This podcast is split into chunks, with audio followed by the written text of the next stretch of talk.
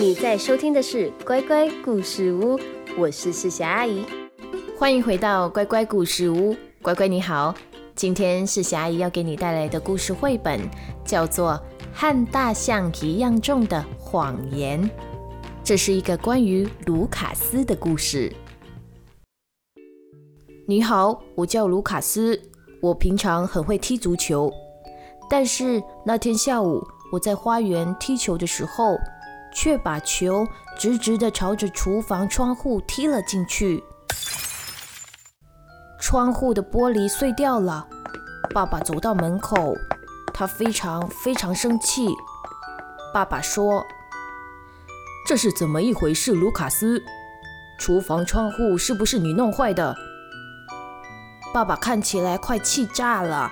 所以我不敢跟他说实话，我只好用手指着我的妹妹，边回答说：“不是我，是艾莉诺做的啦。”艾莉诺，爸爸大吼着对他说：“你看看你做的好事，你居然把厨房窗户打破了，罚你一个礼拜都不准吃点心。”我什么都没有做啊！艾莉诺为自己辩驳着。但是爸爸太生气了，根本听不进去他的话。虽然我成功让艾莉诺替我背了黑锅，但我却一点也开心不起来。尤其是到了点心时间，我妹妹一口都不能吃的时候，我的心情更糟了。我说了一个大谎话，感觉好差。那天晚上，我虽然躺在床上，却完全睡不着。自从说了那个谎以后，我觉得好像有个好重的东西压在胃上，是那些点心的缘故吗？毕竟我把艾莉诺的份也吃掉了。我一直想着被诬赖的艾莉诺，觉得她真的很可怜。隔天起床之后，我觉得胃上的重量还是好沉重。我猜那个压着我的重量不是因为点心。而是因为我说的谎，我说的大谎话就像一头大象，不管我去到哪里，都要背着它走来走去。在学校的时候，大象就坐在我的腿上，我根本看不到老师。吃午餐的时候，它也占了好大的位置，我根本没办法吃饭。足球比赛的时候，我最好的朋友杰瑞米居然跟我说，我今天踢足球踢得很差。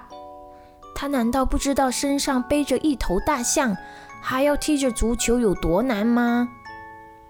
现在我脑海里想的只有一件事：我要怎么做才能甩掉这一头沉重的大象？我想过要把它留在学校的厕所里，但它看起来好难过的样子。我没办法让它孤零零的整晚留在那里，所以我只好把它带回家了。艾莉诺真的非常非常爱吃点心，她盯着妈咪做的巧克力慕斯时，那眼神就像看到珍贵的宝藏一样。看着她那么可怜又难过的样子，我终于忍不住告诉爸爸，其实是我用球打破厨房的窗户。在我告诉爸爸实话的那一刻，我身上那头大象竟然消失了，我的心情也终于放松了。现在换艾莉诺觉得肚子痛了，可不是因为她也说谎了哦，而是因为她一人吃掉了两人份了呢。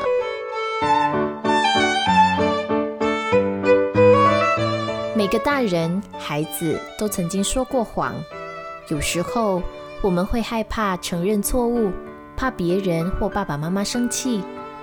但是说谎并不是解决问题的好方法，因为说谎不只会让我们感到很难受，同时还会伤害到别人。所以诚实和勇气很重要。下次如果你做错了事，要记住勇敢地面对，勇敢地承认，就像故事里的卢卡斯一样。这样你会觉得更轻松、更快乐。